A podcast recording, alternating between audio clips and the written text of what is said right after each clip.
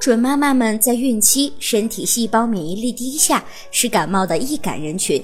加上怀孕后呼吸道黏膜容易充血、水肿，更容易发生呼吸道感染。那么，感冒期间的饮食和日常护理有哪些呢？一、饮食要清淡、易消化，进食富有营养的食物，例如牛奶、蔬菜、水果、汤类。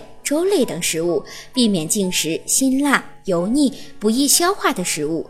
每次进食量不宜过多，可以少量多餐。进食后可以借助散步来助以消化。二、暂时放下手中的工作，充分休息，保证足够的睡眠，每天至少八小时。